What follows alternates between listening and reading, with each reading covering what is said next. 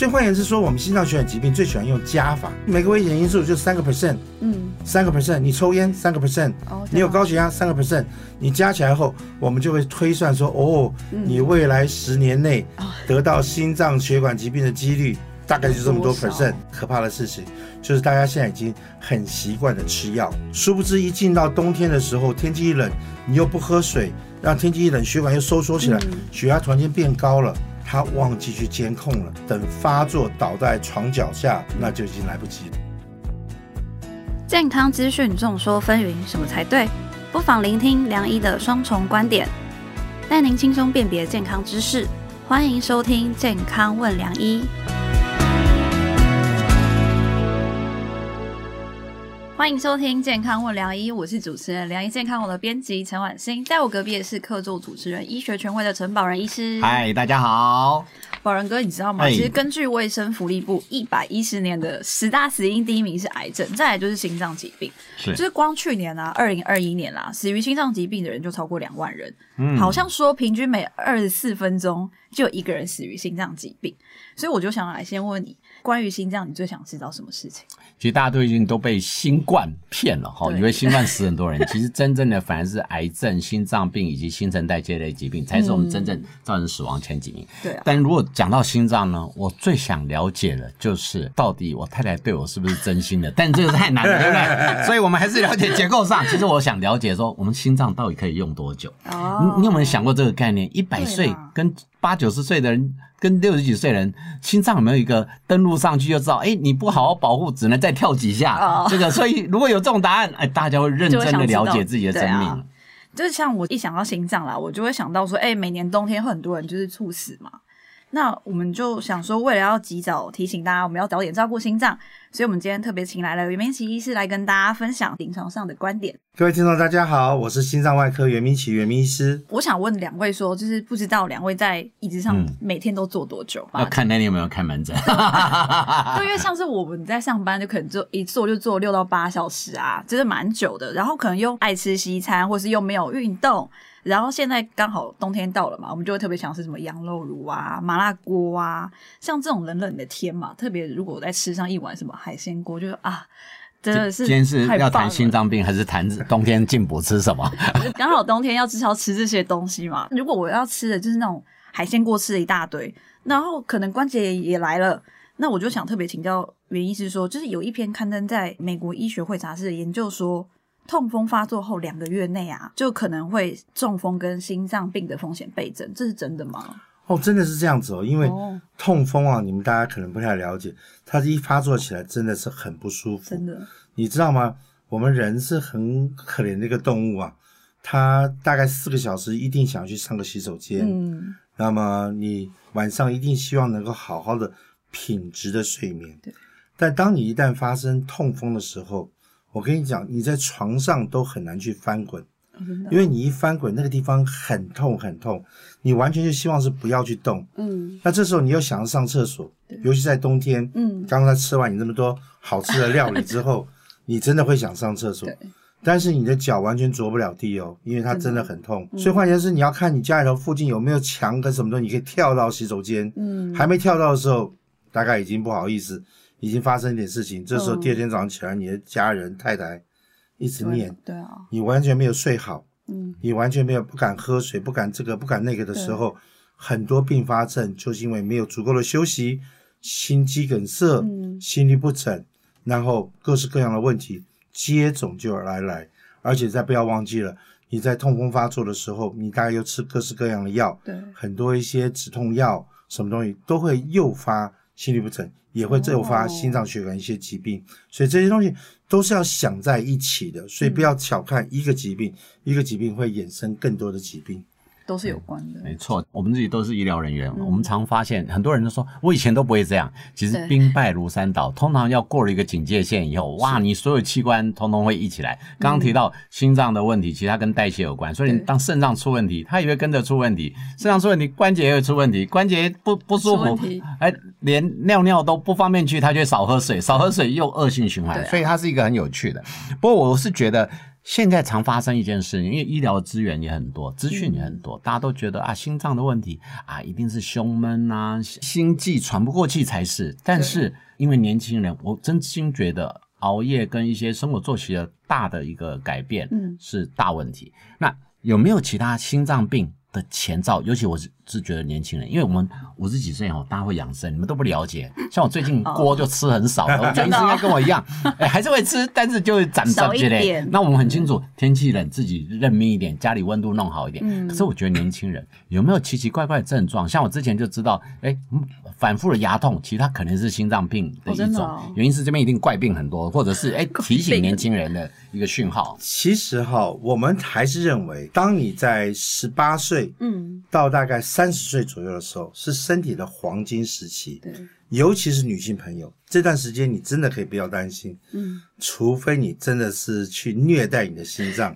否则的话，它真的不太容易出事。嗯为什么呢？道理很简单，老天爷的设计，女性朋友在这段时间随时可能会怀孕，嗯你的生命要带另外一个生命。如果不小心你怀的是双胞胎、三胞胎的时候，你一个人生命要带另外两个生命、三个生命，它是负荷很重的。所以老天爷把你们设计在这段时间里面，得到心脏血管疾病的机会非常低。嗯我们通常统统计起来是六比一，哦也就是说，可能六个是男生哈，大概只有一个是女生，哦所以它几率是比较低一点。嗯心脏血管疾病多半还是认为是跟遗传有一定点关系。嗯。所以第一件事情，我们要先建议大家去注意一下子，家族里面有没有人有心肌梗塞过，嗯。有没有人脑中风过对，你有没有人曾经有高血压、高血脂这些比较慢性病。嗯。如果你一旦知道你是属于这种情形的话，第一件事情你就要想，糟糕，超过三十五岁了，迈入中年了，对，这些东西随时会上到我身体，尤其我是男性的话，那是更是容易，这是第一件事情哦。所以你要先知道是不是有这种可能性。第二个可能性就是大家都要有个认知，心脏血管疾病是个退化性的疾病，嗯所以就算你养生的再好，再保护的好，对不起，你到了六十岁、七十岁，你如果一点白头发都没有，你是怪人。你 你过了六十多岁之后，你的血管、你的心脏血管还是有某种程度的退化，对，只是说我们可不可以透过养生保健什么东西，让它变缓一点点？嗯所以这两个前提先想进去，遗传、自然的老化、你的性别，这是不可避免的一件事情。其他事情你都要去了解一下。我们最常知道是三高，不可以有高血压，不能有高血糖，不能有高血脂，嗯。因为这些换作普通话就是说，你的血管里面的血不清澈，都是那种沟沟油油的。嗯。那这沟沟油油的，不但造成了肾脏、肝脏的负担，更会造成血管里面泥巴状，那很容易就血管就动脉硬化，嗯。就容易堵住。那再来，你喜不喜欢运动？因为你不运动，你的血就走得很慢，对，走得很慢，里头又是糖又是胆固醇的，它走得更慢，就更糟糕。所以你有没有适当的运动？那适当的运动过程中，你有没有给它加料？所谓加料是什么东西？你是不是在炒菜的油烟当中工作啦？你是不是喜欢抽烟啦？所以换言之说，我们心脏血管疾病最喜欢用加法，每个危险因素就三个 percent，嗯三个 percent，你抽烟三个 percent，哦，你有高血压三个 percent，你加起来后，我们就会推算说，哦，嗯你未来十年内啊得到心脏血管疾病的几率大概就这么多 percent，那我就可以很快的吓你一下子，这样子哈。哦。那反而反倒是说，你把这些东西都控制的很好的，作息习惯都很好，又是女生，又是什么，嗯。大概你可以稍微宽心一点点。但是现在问题来了，嗯。就是说，反而刚刚讲的，哦，我不喜欢睡觉，对。我喜欢熬夜，对。我喜欢日夜颠倒，那你就是等于加速它的恶化，嗯。加速它的恶化，任何年纪都会容易出问题。都危险啊，而且不是不报，只是时候未到。对，那我其实特别想说，因为现在冬天了嘛，那在冬天我们有没有比较常忽略的一些发病的原因吗？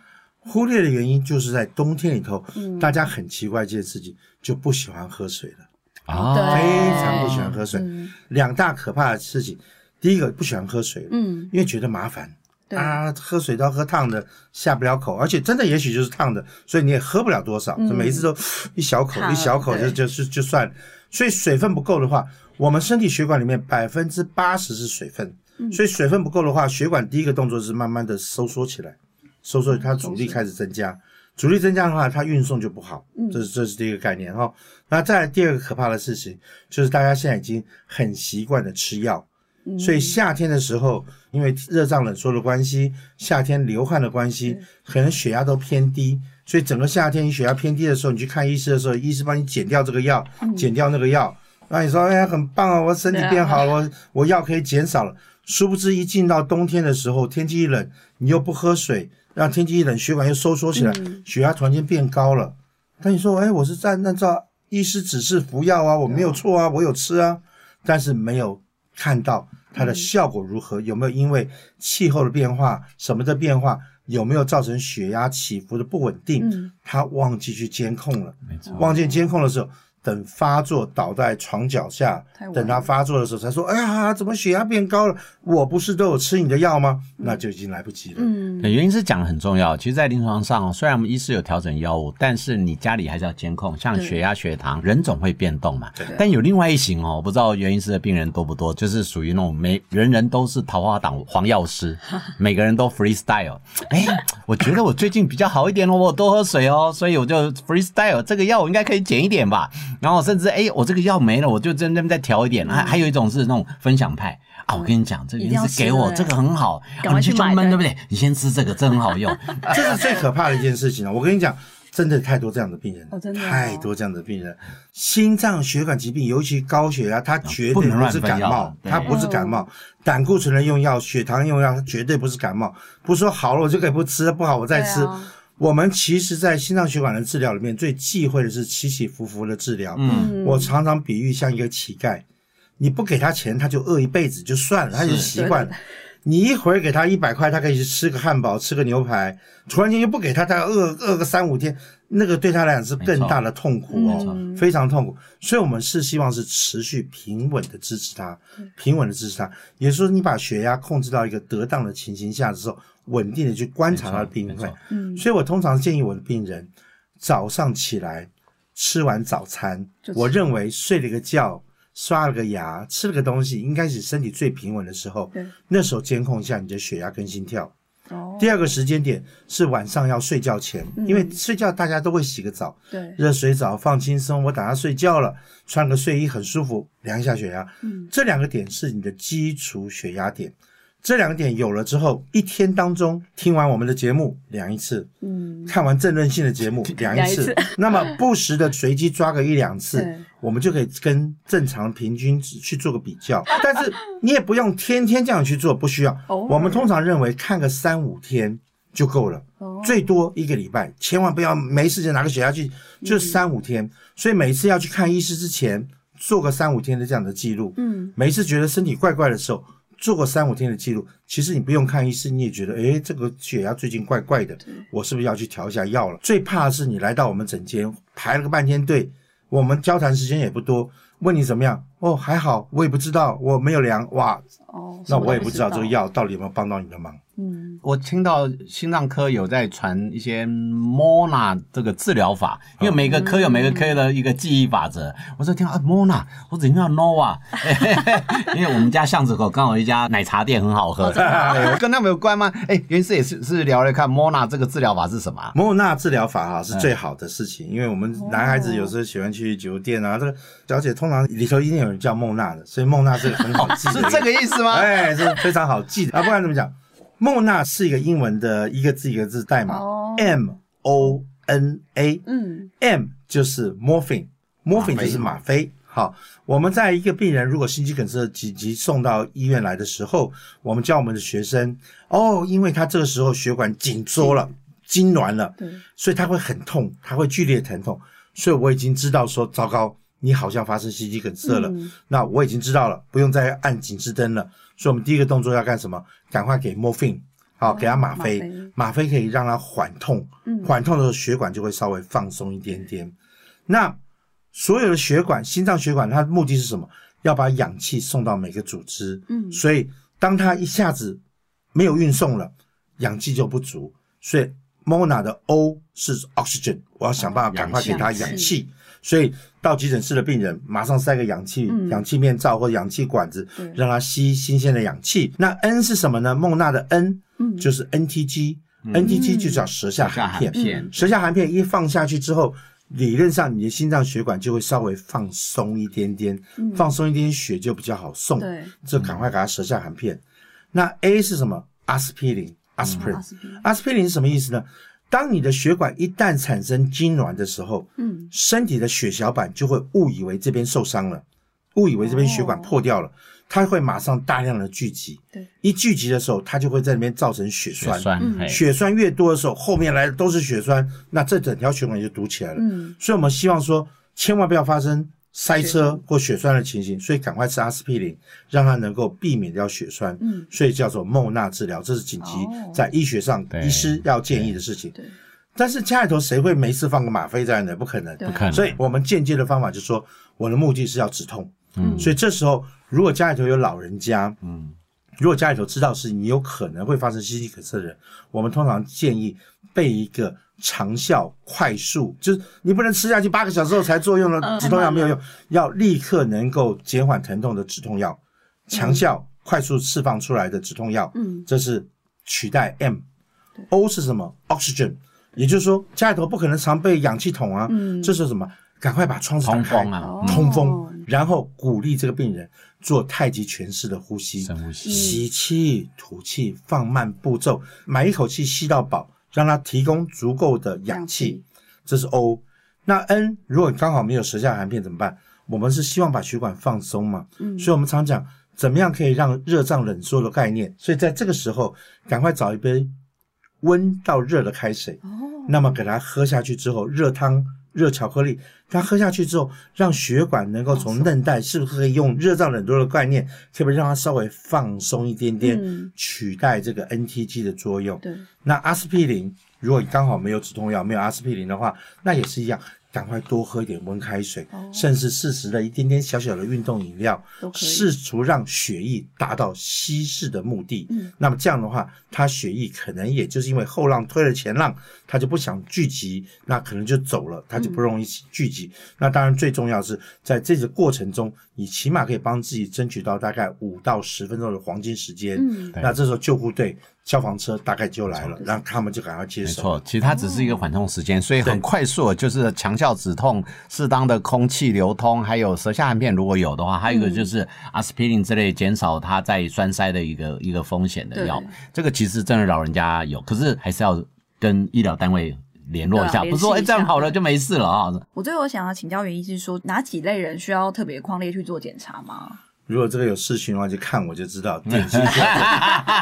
胖胖的。啊。呃所以换句话说，你只要超过四十五岁，你有家族史，你的工作疲劳，你有三高，你有什么东西，你只要有怀疑，尤其是嗯。经常在愤怒下，对，好，就突然间有点胸闷胸痛的话，你就不要怀疑，应该是心脏血管，因为心脏血管现在检查仪器太好用了，是的，它有各式各样的仪器可以间接的告诉你，花一点时间马上就告诉你清清楚。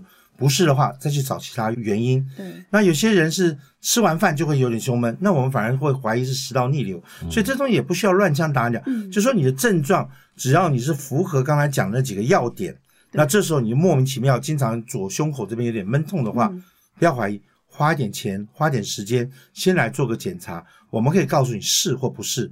如果检查出来数据一切都很漂亮，我就可以更放心大家说不用担心对，还不到时候，两年后再见。因为心脏血管疾病是个慢性进行的疾病，嗯所以每两年做个类似的检查。那检查的过程中，不要忘记了含着心脏血管的检查、心脏构造的检查、心律不整的检查。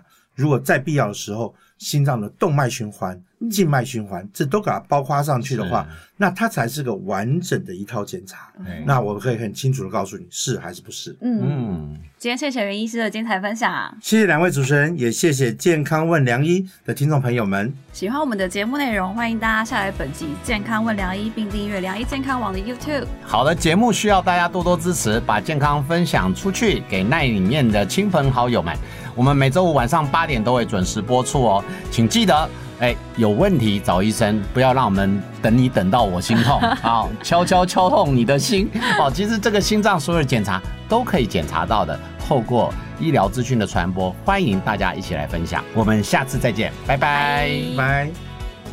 不想错过健康问良医吗？欢迎订阅良医健康网的 YouTube 和 Pocket 商周吧，期待你我在空中相会哦，拜拜。